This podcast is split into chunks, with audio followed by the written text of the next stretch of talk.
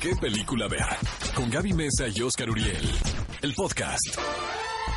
Amigos, están escuchando qué película ver, un programa de Cinépolis por Exa FM 104.9. Vamos a una de las secciones más gustada de este programa, obviamente los estrenos del fin de semana. Vamos a empezar con El hombre invisible, es dirigida por Lee Watnell.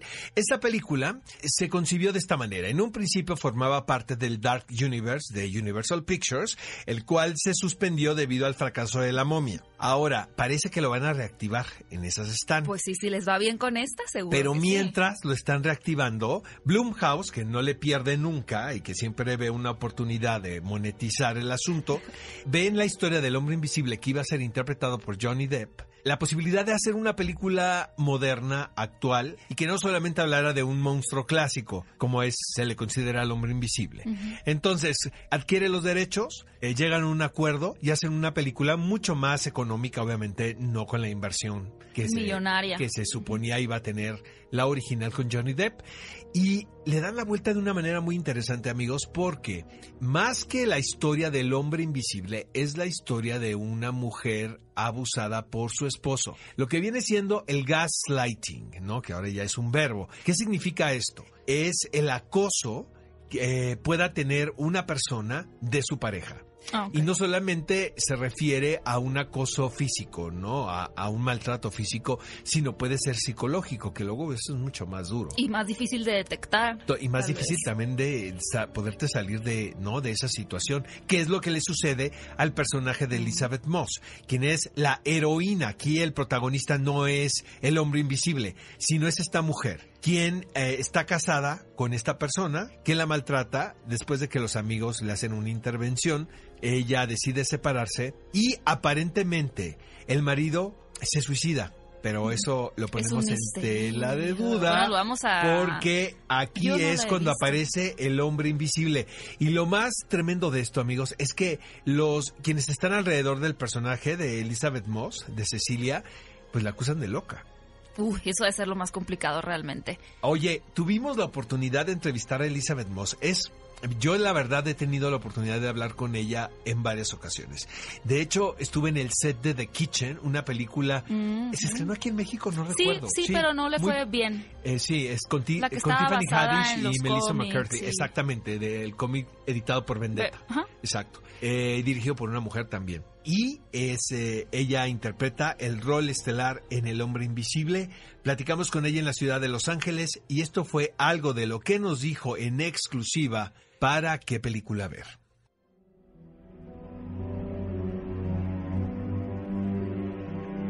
Creo que el género del horror se ha dividido en muchas expresiones o escenarios a lo largo de los años. Están las películas clásicas de los monstruos, las de los 80 que fueron más violentas y también las psicológicas. ¿Tú creciste con qué tipo de estas películas? Mm, supongo que aquellas no eran de mi tiempo. Cuando tenía 11 o 12 años, veía con mis amigos películas como It, Poltergeist, El Resplandor o Pesadilla en la calle del infierno. Eran antes de mi tiempo. A mi generación les tocaron las de Scream o Sé lo que hiciste el verano pasado. Pero a mí no me interesaban esas producciones demasiado explícitas. Referente a las conversaciones después de una proyección, ¿crees que esta película provocará algunas con respecto a los movimientos femeninos que hemos estado viendo últimamente? Mm, no tengo idea. Ahora que lo mencionas, considero que las películas de horror hoy en día deben de tener una relevancia con los tiempos que vivimos. Hablar sobre horrores modernos. ¿Crees que el éxito de este tipo de títulos en la actualidad se deba a que tengan cosas que decir de una manera más personal? Creo que es posible tener las dos. Creo que se puede entretener y mover al público al mismo tiempo. Estimular el pensamiento y formar parte de la conversación. Esa es la idea. Ese fue nuestro objetivo. Muchas gracias Elizabeth por esta entrevista para qué película ver. Me gusta muchísimo el rango interpretativo de Elizabeth Moss, la verdad sí creo que es de las actrices más versátiles actualmente porque pues tiene un rostro muy particular. Sí. No es la belleza tradicional, eh, la podemos ver, ya, mira, y es protagonista de dos series importantísimas ya, que es Mad Men y que es el cuento de la criada. Exacto.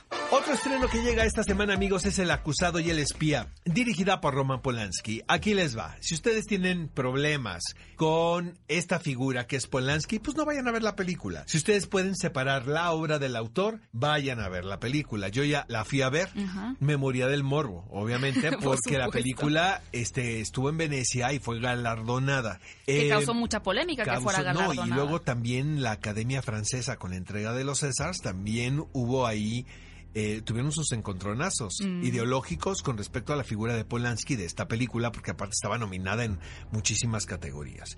Este es un caso muy famoso, amigos, seguramente algunos de ustedes lo tienen identificado. El caso Dreyfus, acontecido en el siglo XIX, cuando el oficial francés Georges Picard, después de ser nombrado jefe de inteligencia del ejército, descubre que se usaron pruebas falsas para condenar a Alfred Dreyfus, uno de los pocos miembros judíos del ejército francés. ¿De qué va la película? Pues va de las falsas acusaciones. O sea, es una especie de escudo contra sus falsas acusaciones. Totalmente, es una, está haciendo una analogía tremenda de su situación. Ahora, yo no sé qué tan inocente sea el señor Roman No Polanski. te convenció con la película. Pues no, me convenció de que él quiere, él dice que es inocente, pero eso no quiere decir que sea inocente. Por supuesto. Lo que sí es un hecho, amigos, es que la primera víctima por la cual eh, tuvo este problema legal tan fuerte y por el cual no puede entrar a Estados Unidos, lo perdonó hace muchísimo. De hecho, ella vive en Hawái y dice, o sea, eso ya, yo ya ni me acuerdo, dejen a ese hombre en paz, Mm. no, este, ya, sigan adelante, pero la justicia en Estados Unidos, pues, no tiene... Ojalá tuviéramos esa justicia Tiene, que otros digo preceptos. yo. Pero hay, hay unos documentales bien interesantes alrededor de la figura de Polanski. Pero ya nos estamos desviando. Eh, el acusado y el espía, efectivamente, es la más reciente película de este laureado director envuelto en tanto escándalo. La verdad, creo que es una película muy entretenida, se cuenta muy bien. Ya ustedes harán sus conjeturas si Polanski merece o no el perdón de la sociedad. Un estreno muy interesante que llega también este fin de semana y no se lo pueden perder es No Soy quien crees, interpretado, protagonizado por Juliette Binoche. Se trata de una producción francesa y es bien curioso porque nos habla de cómo las redes sociales nos permiten crear un perfil totalmente falso. ¿Cómo podemos... Catfish. Catfish, o sea, que tiene ese nombre, se le da en Estados Unidos, ¿no? En inglés, catfish, como pasar por otra persona. Y es que en realidad, aunque, claro, hay muchas historias que se podrían ir desde lo más básico hasta lo más tenebroso de lo que uno puede llegar a hacer con un falso perfil, aquí lo que relata más bien es la necesidad del amor. La necesidad de esta mujer de 50 años, quien se crea un perfil falso de Facebook para poder conectar con otra persona. Por supuesto que el problema eh, comienza cuando esta otra persona quiere conocerla y ya se va a generar todo un conflicto. Me gusta mucho porque a pesar de que estamos atravesando por cambios tecnológicos muy importantes,